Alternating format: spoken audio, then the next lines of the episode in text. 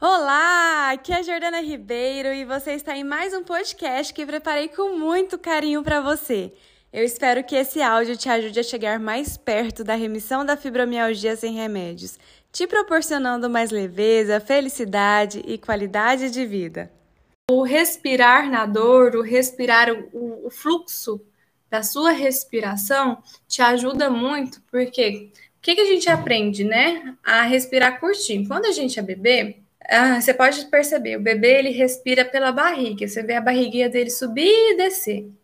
Essa é a melhor respiração que tem, porque você te, deixa o fluxo da, da respiração lá totalmente no seu corpo inteiro, né? Ele flui no seu corpo.